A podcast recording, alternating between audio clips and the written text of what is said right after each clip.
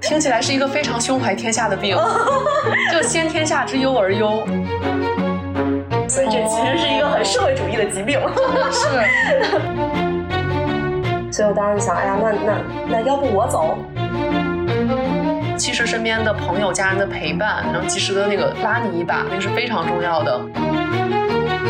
与其内耗自己，不如你去外耗这个世界。如果觉得自己状态非常不好，或者有些极端的想法，还是要及时的去就医，然后寻求更专业的帮助。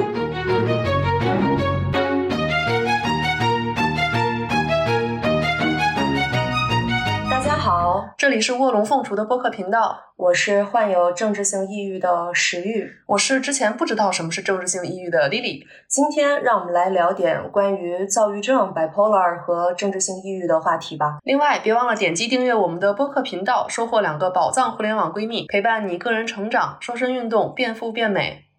另外，可以微信搜索“卧龙凤雏全拼加八幺八”，添加我们的小助手，加入石玉和丽丽的微信粉丝群哦。我们会不定期的在群里抽奖，并掉落各种福利小奖品。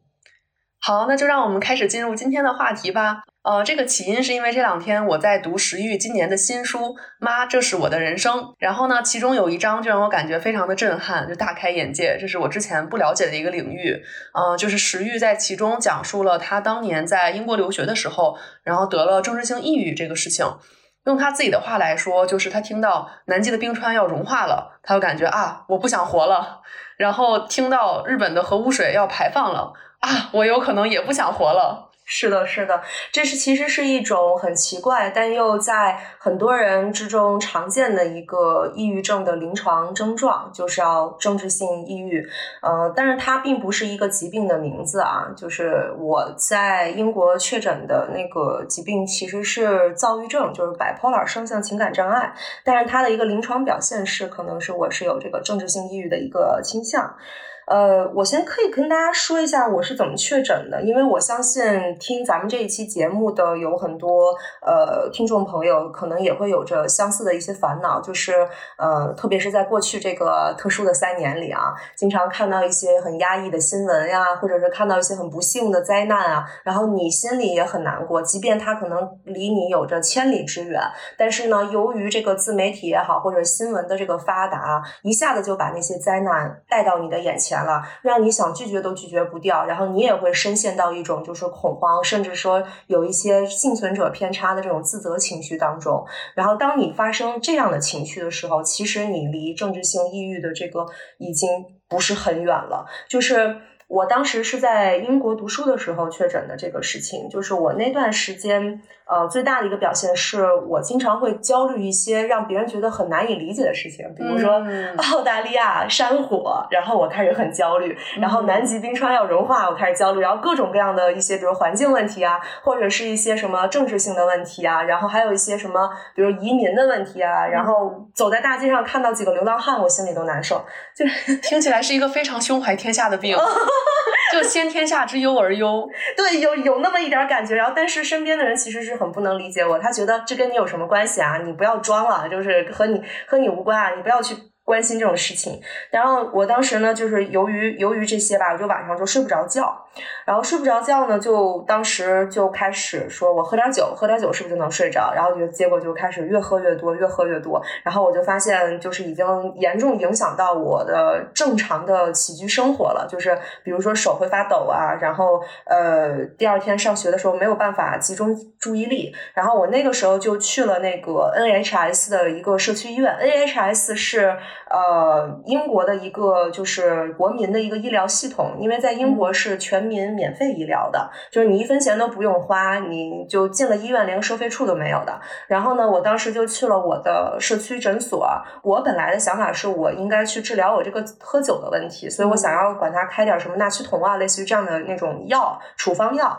但是那个大夫他觉得我可能不是喝酒的问题，我没有酗酒的这种心理心理问题，所以呢，他就给我递了一个小手册。册那个小手册上就跟我提到了这个政治性抑郁，就是 political depression。嘛。然后就是你总是在社交媒体上浏览新闻的这些 Z 时代，比如九五后啊，或者是说呃经常关心自媒体也好，或者经常关心新闻时事的这些八零后也好，他们会更容易察觉和感知世界上各个角落的灾难，从而引发焦虑和不安的这种情绪。在社会学的领域上来说，有很多学者会认为，政治性抑郁是人们面对资本主义时会表现出来的一种人道反应，所以这其实是一个很社会主义的疾病。真的是，哎，那我想问你，当时第一次听到这个词，你是内心是什么感受呢？你觉得这个是说准了你的问题吗？我当时没有觉得跟政治有关系吧，然后后来我才知道，这个它虽然叫政治性抑郁，但它不是在讲政治，它就是一种临床征兆，它更多的指的是，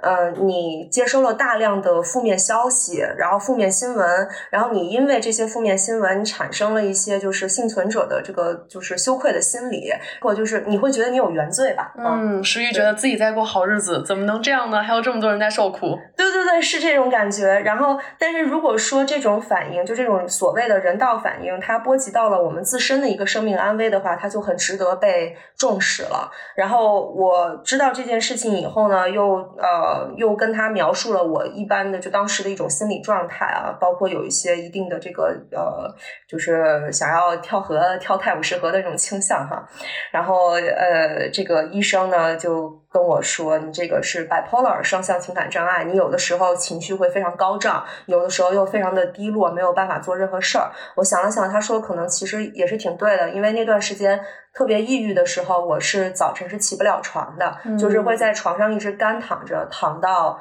晚上又来，然后夜晚降临的时候又睡不着觉，然后睡睡不着觉的情况下就一直睁着眼睛，一直到天亮，就每天早晨看到。呃，窗户外面的天光亮了以后，就整个人心情就崩溃了，因为我知道连续不睡觉的话，我第二天基本上也什么事儿都干不了。对，我觉得像无力起床这个事情，可能很多经历过一些抑郁症状的朋友都会有同感吧，真的就是没有力气把自己拉起来。没错，就是高敏感人群啊，还有很多的 I 型人格啊，还有包括呃一些特别喜欢内耗自己的，就是听众朋友们，你们也要就是警醒一下，就是这个这个症状还是非常非常容易降临到我们这些年轻人身上的。呃，我当时其实。呃，在英国留学的时候吧，我觉得我最大的一个问题，当时就是共情心太泛滥了。就是基本上别人有任何问题，我都会去共情。然后我一旦给别人添了麻烦，我就会觉得，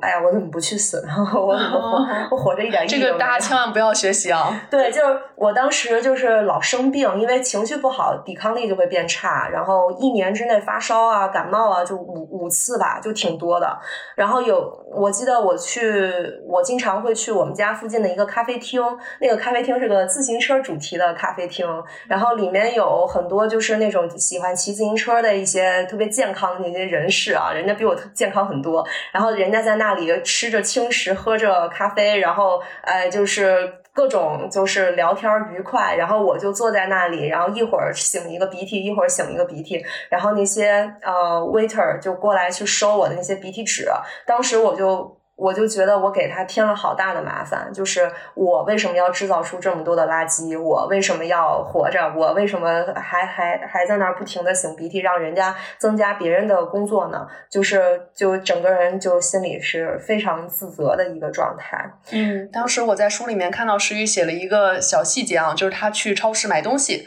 然后看到有一个呃男人他。把一袋那个土豆掉在地上了，然后那个土豆就滚开了，然后他就一个一个的去捡，结果有一个小土豆就落在了那个柜子的下面，等于说就在那个缝里面，他就没有看到，他就拿着剩下的土豆就走了，然后石玉就非常难过，觉得那个唯一剩下的小土豆就躺在角落被落下了。对，我就连个土豆我都要共情，就是它都不是生命体，你明白吧？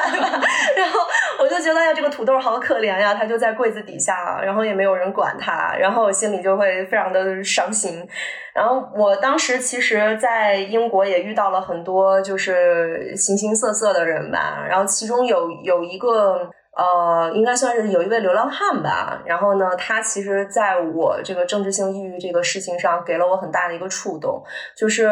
呃，我我在那边就是逛完超市嘛，出来就是我们家门口有一个 Waitrose 超市，就是很多在英国读过书的听众朋友可能会知道这个超市呢。呃，就算是当地的一个比较呃，就比较轻奢一点的一个小超市。但是我作为留学生，我其实。并不懂它超市和超市是有区别的，就是像英国人，就是本土人啊，就是他们会去 Sainsbury 或者是什么 Aldi 这种特别便宜的一些很 local 的一些超市。然后，但是我作为留学生，在这个中心伦敦嘛，就很难去找到那种大型的商超，都是这种小的 Waitrose。然后我就以为英国的物价就是 Waitrose 的那个物价，然后每天都去那儿买，花了好多冤枉钱。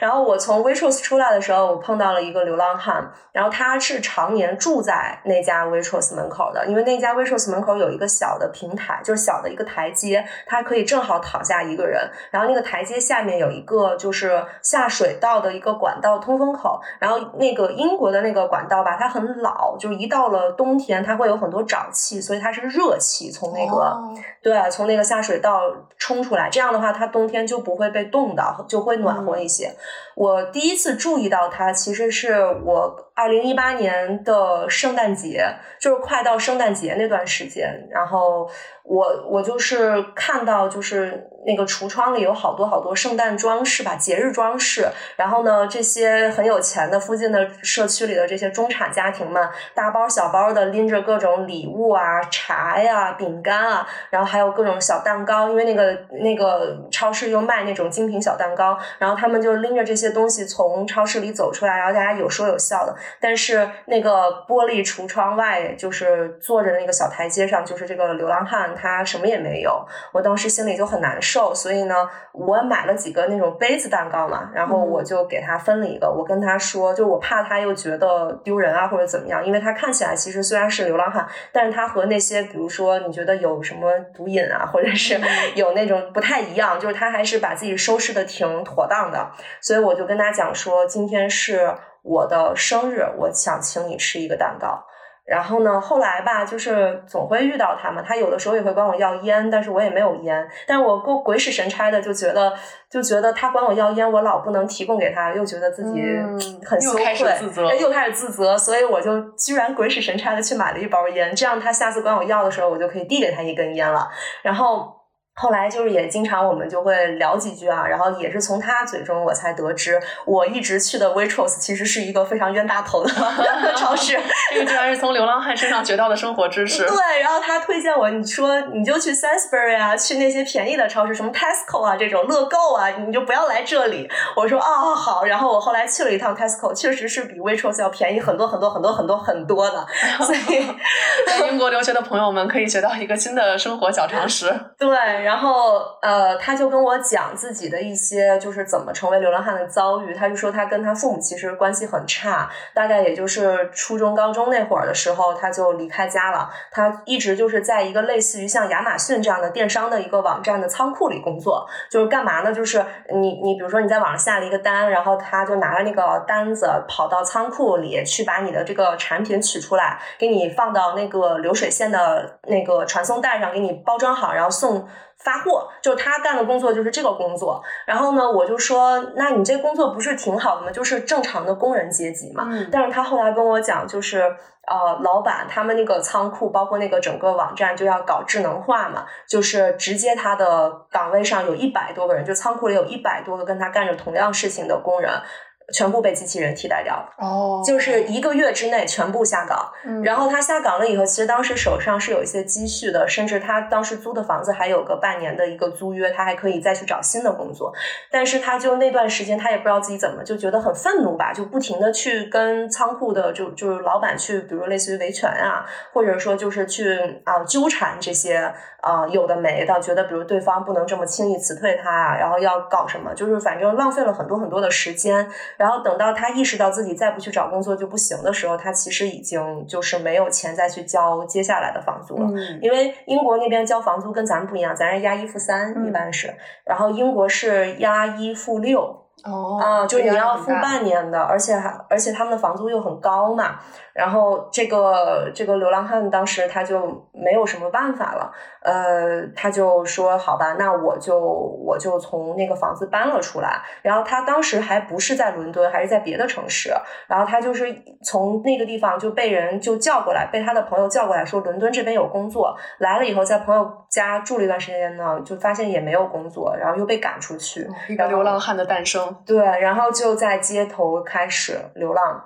然后他也想过回到父母家，但是他跟父母关系真的特别特别差。他说：“我宁可在外面挨饿受冻，我也不愿意回家。”嗯然后他对他来讲最舒服的生活是，就是他如果生病了，倒在大街上了，会有好心人把他送到医院，他可以在医院住院一周。那个那一周会睡上温暖的床，然后穿干净的衣服，洗上澡。起来好心酸哦。，对，因为英国的医院是免费的嘛，嗯就是，然后我就觉得很难过，因为我觉得他好像也不是说主动选择了一条就是我放弃和堕落的一条路径，嗯而是说，呃，即便说这个人主动选择，我相信他也是有很多社会因素的啊。然后，但是他这个可能就更极端一点，就更像是嗯没有办法、没有能量、没有没有自己的力量去反抗，所以他他就跟我讲说，他现在就是在去啊、卖报纸嘛。然后如果说他能长时间的去卖报纸，然后可能会有一些 social worker 帮他提供呃一个住处，这样的话，他可以在比如圣诞节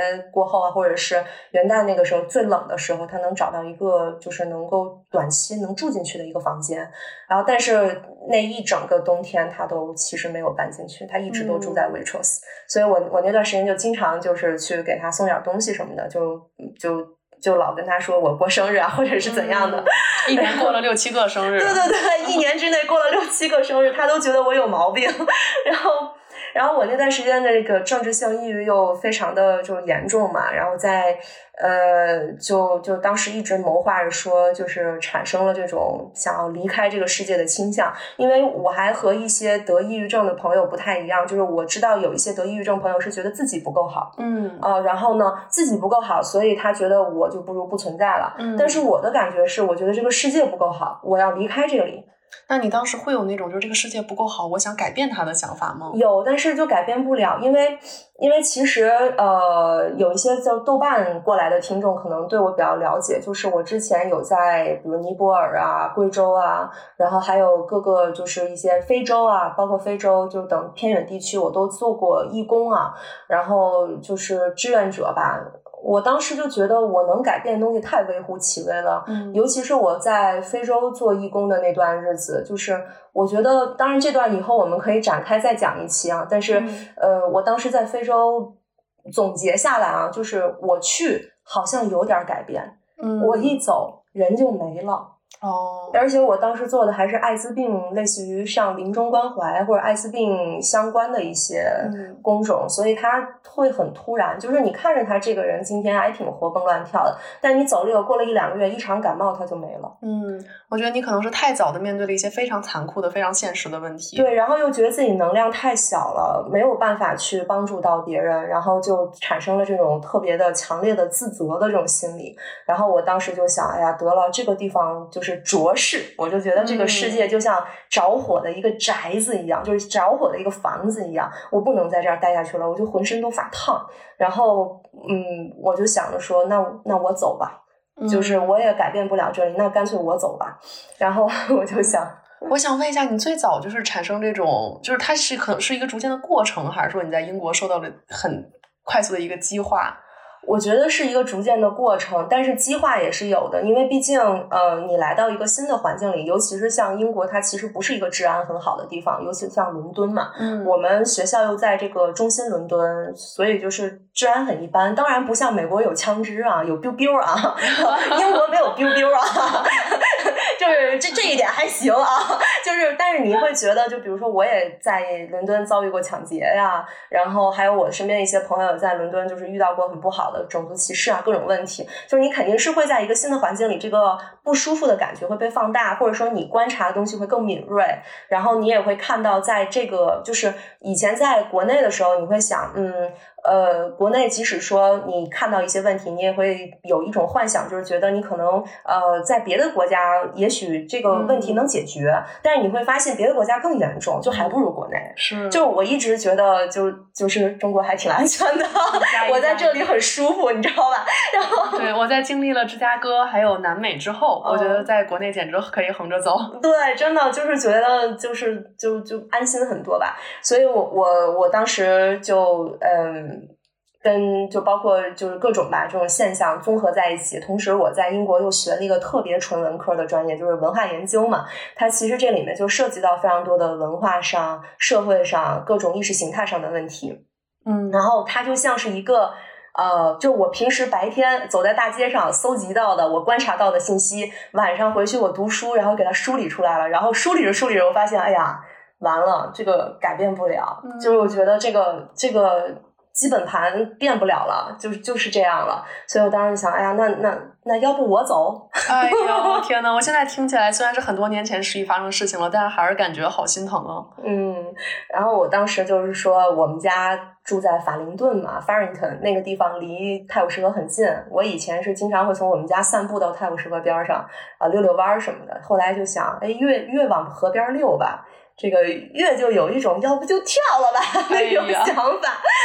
哎呀，就就很很很崩溃。然后就是其实当时我有一个室友跟我一起合租，他是个新加坡人，就是呃，我觉得他其实是救过我一命的，因为那天我整个人状态已经非常非常不好了。然后我把我的保险的呃那个信息，然后呃联系人就保险业务员的联系方式，然后我的呃银行卡银行卡密码。呃，各个社交媒体账号的密码，还有就反正所有的就是跟我的钱财和我的呃就是呃社交账号相关的东西，我都整理成了一个小文档，嗯，然后放到手机里。我就想在我跳下去之前，我把这个东西发给我妈，嗯，然后然后她帮我就是处理一下，比如钱啊什么各各种问题，因为毕竟留学还有学费嘛，那也不少钱呢。你这个想的还挺周到，我想的可周全了。然后我就我就跳了吧。然后，但是那一天就好巧不巧的，就是我的那个新加坡室友，他天天他本来是在会计事务所上班，他很他工作很忙，他每天晚上都九点十点才回来，但那天他就很早就回来了。然后呢，就看见了我不太对劲的出门，然后他就一直跟着我。哦，他很有这个意识哎。对他是一个很很善良的一个就是佛教徒吧，他是个佛教信仰者。然后他就一直跟着我走到了河边，然后。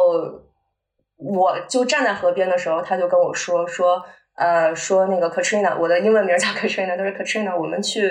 呃，我们去中国城买个皮蛋，我们煮粥喝吧。就是他已经知道我可能要干嘛了，所以呢，他就说我们去煮粥喝。然后我当时一下子我就觉得。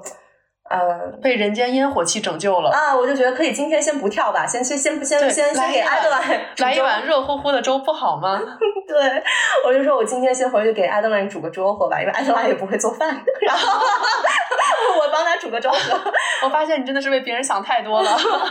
对，然后我就我就我就跟着他一直沿着河边儿，然后走到舰队街，然后走到中国城，然后去四合行超市买了。买了几个皮蛋，然后回到家煮了一个粥，然后等粥喝完以后，整个人就是其实心里也平静了很多。哇，这个听得我好感慨，因为我是真的觉得在自己状态不好，然后有些极端想法的时候，其实身边的朋友、家人的陪伴，然后及时的那个拉你一把，那个是非常重要的。而且很多时候就是这种人间烟火最抚人心，一顿饭吃完了，然后就平静很多了。对，但是后来我还是策划了第二次。啊，这样。对，因为我就觉得可能不应该给艾德兰太多的负担啊，就是就是你说跨国收尸也是很麻烦的，就是你说我要跳了，他肯定要接受警察的这个盘问啊，或者是就我想了想，觉得不要给他添麻烦了，我的我当时就就是买了一张机票去了爱沙尼亚。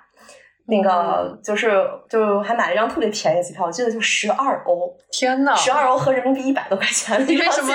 这个时候还得考虑省钱的问题？对，然后我就去了爱沙尼亚，我就想爱沙尼亚有一个船是从那个呃是是是从那个塔林就爱沙尼亚的首都坐船可以到赫尔辛基。然后呢，在这个过程当中会穿越波罗的海，会有一段公海的路线。我就想，我要跳了公海，就没有任何一个国家需要为我的死亡负责啊！我当时比较天真啊，也没有查太多相关的法律知识，就是觉得我跳公海，我父母也省得收尸了。然后我那天准备的可齐全了，就是我担心我给海洋造成环境污染，我还穿了可降解的鞋。天，什么呀？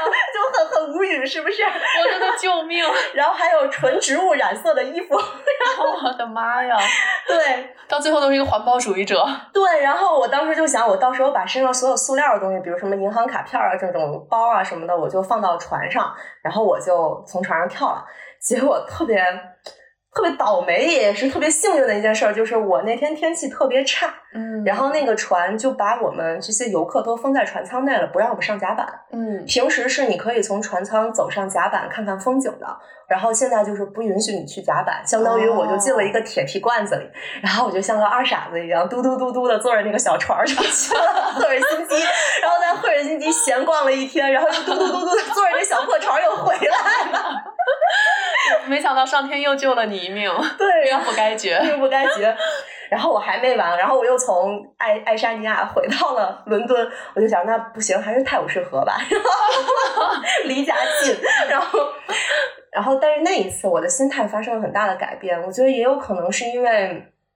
我在爱沙尼亚的一些遭遇吧，就是我那天实施呃这个计划没有成功，回到我的酒店以后，我的酒店有一个前台嘛，我不小心把酒店的钥匙搞丢了。我觉得那天我可能状态也不是很好，估计就丢到赫尔辛基了。所以呢，酒店前台呢就跟我说，那你去要取一个押金过来押上，然后还有一个就是你要重新要多花多少欧，然后重新给我办一个呃就是酒店的钥匙。然后我就取钱的路上，我还丢了一张银行卡，然后我又挂失我的银行卡，就反正各种就是出了很多很多的让我觉得就很烦躁的事情。然后我来到酒店的时候，我当时就绷不住了，就是我就在前台的时候我就哭了。哦，然后我就我就觉得我我崩溃了，就整个人就是崩溃了。但是。那个爱沙尼亚的酒店前台是一个特别好的一个阿姨吧，就是我当时就在想，如果这个世界上有菩萨的话，那菩萨就应该长成这个爱沙尼亚女人的样子。然后，然后她特别的善良，就把我先带到他们的员工休息室，然后。情绪稳定下来，稳定下来以后，就带着我出这个酒店的门，然后呃，跟我就在这个酒店旁边一个他抽烟的一个小地儿，然后跟我聊天，然后跟我聊完天以后，他跟我说，他说你就是这个不用太伤心哈，就是他跟我讲，他年纪也不小了，他就说，像我们都是经历过苏联时期。我们对吧？就是就是，我们是觉得，就一切都会过去的啊，就是就是终终究你还是能够忍受的，你要相信自己的忍受力。然后我回到这个呃英国以后，我就觉得他说的这个话，就是相信自己的忍受力这句话，这句话还挺给我洗脑的。哦，所以我当我再次来到泰晤士河边上之后，我。其实那时候想跳下去冲动已经不是特别的强烈了，嗯，反而我就感觉像有了幻觉一样，我可能伏特加喝多了，然后就是反而反而像是有有幻觉一样，我就觉得。有一辆就是呃，就是英国的那种特别破的地铁，有一辆列车从我的这个眼前贴着我的鼻子划过，然后那个车里面站满了人，然后那些人就是早晨通勤要去上班的人，然后你就能看到他们，就是你还能听到广播里那个 mind gap 那种声音，然后然后就那些那些人，他们夹着公文包，穿着西装。呃，马上要去工作岗位上，就是干一天的脏活累活然后在那一瞬间，我我就觉得，其实离开并不是一个真正的选择，它不会是一种真正的离开。我如果跳下去了，那。我当我再睁开眼醒来，我发现我又回到这个世界，还是澳大利亚有山火，然后南极的冰川要融化，哦，然后然后日本人要排海，然后然后这些人大家又夹着公文包去上班，那又有什么改变呢？其实真正意义上来说，我我我是永远离不开这个地方的。就像鬼打墙一样，所以我那一瞬间就觉得，嗯，那如果是这样的话，那我不如先留在这里，然后我想想有没有什么其他的出离的出路，逃生的一种出路，嗯，不是跳泰晤士河或者跳波罗的海这样的这样的这种简单而粗暴的这种出路了。嗯，所以后来就是这个信仰吧，就是让支撑着我说，就是啊。重重新回到了 NHS 系统的怀抱，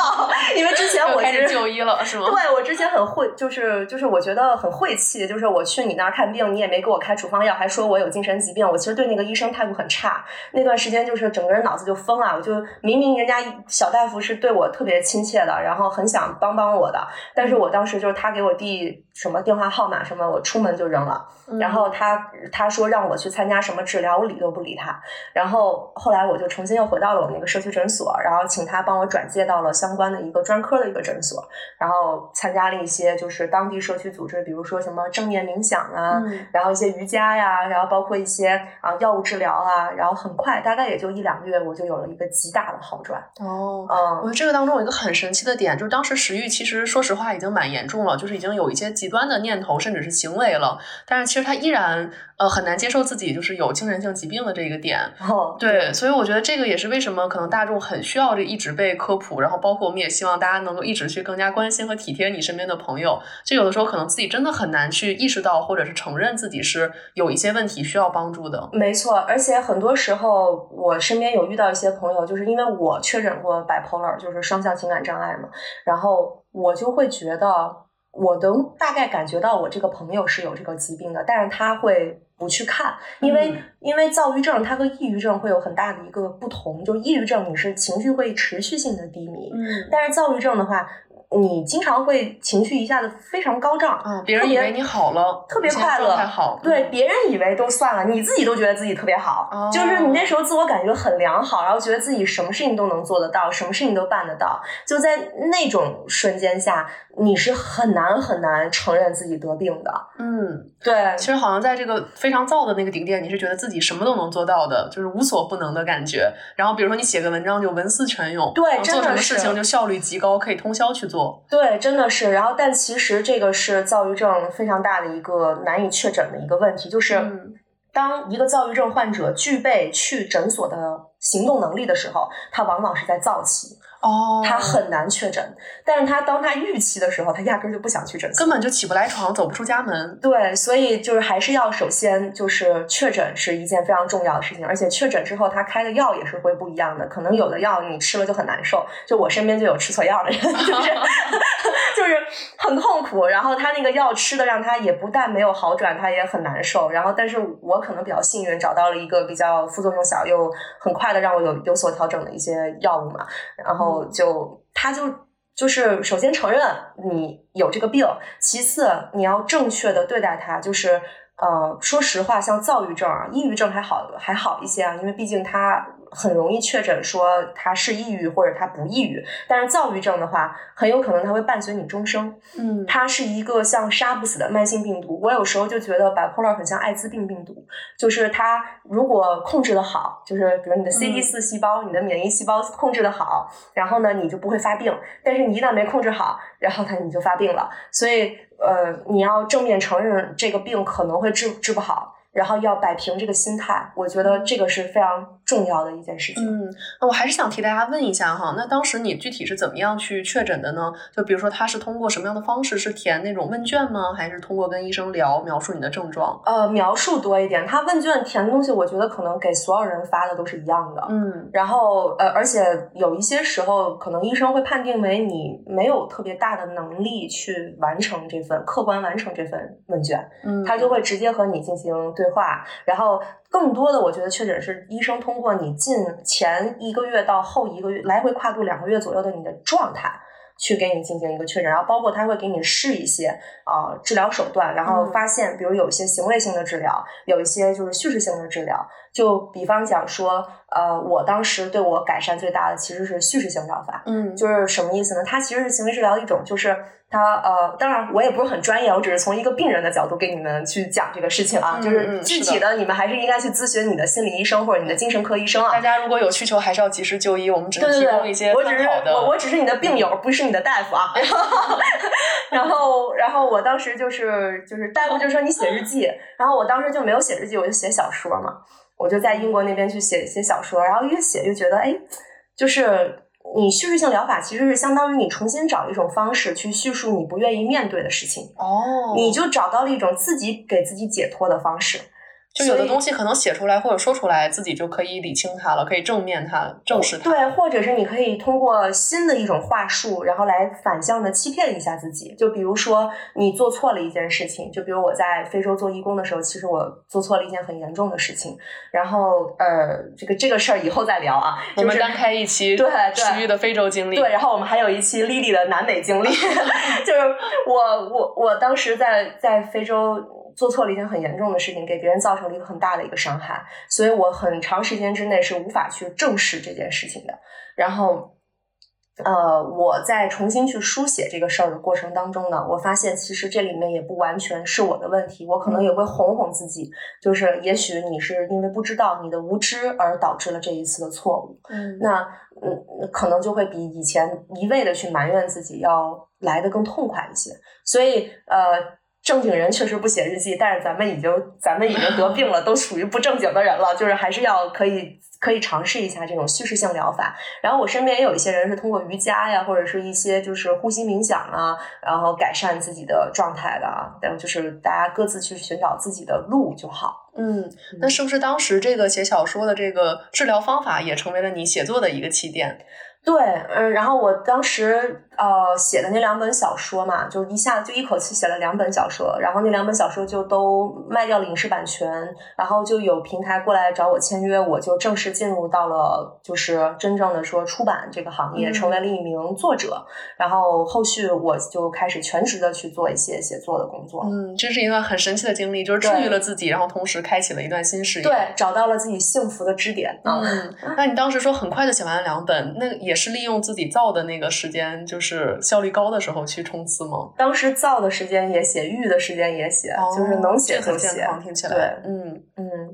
然后我其实还还总结出了很多规律，因为那个那个段时候，就是刚刚大家听我的描述，也能发现我其实那时候挺内耗自己的，嗯，就是的，有点什么都觉得是自己的错。然后我后来在那段时间就学会了说，与其内耗自己，不如你去外耗这个世界。哎，这个怎么说呢？就是当你遇到一件特别大的困难和障碍的时候，就是因为其实我之前创业也好，包括我现在的工作也好，我都会经常遇到一些挫折。就是当我遇到项目不顺心或者工作不顺心各种各样的问题的时候，我不会再去想我的问题了，嗯，我就是我就与其。内耗自己，不如去指责别人，啊 你知道吧？就是可能就是他们的错儿，所以导致这个项目就就完犊子了，就是啊 就就不是我的问题。但是其实说实话，大概率情况下，确实很多时候是别人的问题。石玉活出了真理。对对，就咱们就是主打一个精神胜利法。嗯，对，是。然后我那个时候特别喜欢一句苏轼的诗，叫呃“回首向来萧瑟处，归去，也无风雨也无晴”。然后那那那句话就给我触动特别深，就是当我遇到一个眼巴前儿。难以克服的坎儿的时候，我就会开始发挥自己的想象力，嗯精神胜利法嘛，就是想象自己已经在十年后了。嗯我从十年后那个节点重新倒回来去思考，现在我遇到这个挫折，那它肯定就不是一个对，挫不是折事儿了。嗯，对，就有一种轻舟已过万重山的这种这种感觉。嗯然后，所以我觉得大家也可以尝试一下，想一想未来的自己，再回首看现在这个时间点里面发生的问题，然后你遇到的这个挫折，你看看是不是就不是个事儿了。嗯，对我自己也是有一种非常乐观的消极，就是有时候我会想说，我当前这个时间点确实非常难过，非常艰难，但它是我这辈子接下来这个时间里面最难的一个时刻吗？肯定不是，我肯定还有更惨。这个更不开心的时候，那所以 在那个时候再回看这一天，肯定觉得，哎，那个时候我就无病呻吟吧。所以，对我当时也是用这个方法去治好了自己很多精神内耗。对，就好像你现在，比如你二十多岁或者三十多岁，你回想你自己十几岁或者几岁少年时期的那些事儿，你就觉得不是个事儿啊，怎么当时那么过不去那个坎儿呢？嗯，是这样的对，。所以精神胜利法真的很重要，尤其是特别适合我这种内向型人格、I 型人格，就是我们也无法向外寻求帮助，我们就向内精神胜利吧。嗯，哎，那我想问石玉，就是当时你这样调节好自己的状态之后，那当时去非常困扰你的那些问题，比如说这个世界的环境污染呀，然后一些外部的这种不好的事情，像现在我们刚经历了这个三年，对吧？肯定大家也经历了一些非常常 suffer 的时刻。然后像现在又突然听说日本又要排核污水了，嗯，那这种时候怎么办呢？那这些事情还是在客观的发生，我们也无能为力啊，我们又不能改变日本的行为。对我现在对待这个事情，我确实改变不了人家的行为啊。当然了，我也是非常就是佩服、钦佩那些比如说呃去抗议这个事情的一些环保主义者。嗯然后，但是我觉得我自己个人没有那么大的精神能量再去做相似的事情了，甚至我已经可能自己都照顾不好了，所以没有办法再去呃去做一些就是让我情绪有着大幅度波动的一些，比如啊、环保啊环保的这个游行啊，或者是一些这种这种工作。然后，但是呢，呃，我。也是用了一种精神胜利法去对抗这件事情，就是当我觉得世界上存在不公的时候，我我就把那些施行不公的人当成跳梁小丑来看待。嗯我说他们就是跳梁小丑，他们大家都是会死的，总有一天你现在所渴求的这些欲望，嗯、都是你带不走的，都是身外之物。所以，呃，我会用这种方法去对抗这种不公。但是对于比如说像环境问题，然后或者说一个大的一个呃更宏观的一些社会性的一个问题，那我可能就会把它理解为说，我首先认可这个世界它就是不好的一个世界。嗯我首先认可就是呃，我要有这种离开这个世界的出离心，我是正面的去认可了这种出离心，就是我认认为这个世界是一个火宅，那我我唯一能够离开这个火宅的方法就是通过我的修行。然后通过我个个人的一个，不管是向内的修行还是向外的修行，就是它最终是我的一个解脱之道。所以它可能更多的化为了一种偏向于宗教信仰的一种一种规划的方式吧。嗯所以我现在还挺平静的，就是呃，虽然说日本排核污水，我也焦虑了好多天啊，也下单了盖革计数器啊，但是 但是但是我还是嗯，怎么说呢？能够比以前要相对平静很多的去对待这些我认为就是可能不合我意也好啊，或者说我认为对全世界的人类都有害处的事情。嗯，我觉得听起来石玉是有了更成熟的世界观，然后包括自己的三观，然后以及有了更好的就是去调节、梳理自己情绪的一些办法。嗯，是这样的。嗯，好，那最后石玉还对大家有什么其他的建议吗？关于调节自己的这种情绪，或者面对一些这种外界变化的时候，怎么样去保护、调节自己？就是如果说呃你你身边有人能够帮助你，你先不要害怕给对方添麻烦，嗯你可能在这段时间就是要给别人添麻烦的，那你先请求他们的帮助，然后看看是否能从医疗方面或者是一个感情支撑，或者你呃拥有一个信仰，这个信仰不一定是宗教性的，可能是一个非常小的一个支点，然后让你的这个整个人的精神气儿给支棱起来。嗯我觉得先支棱起来比什么都重要。嗯，是的，对，最后还是强调大家，如果觉得自己状态非常不好，或者有一些极端的想法，还是要及时的去就医，然后寻求更专业的帮助。好，那今天就是我们这期的全部内容了，然后请大家别忘了点击订阅，然后这样可以让我们持续的陪伴大家，做大家的互联网闺蜜。另外可以添加卧龙凤雏的英文全拼，然后加八幺八去添加我们的小助手，加入我们的听众群。好，那我们下期节目再见，拜拜。拜拜。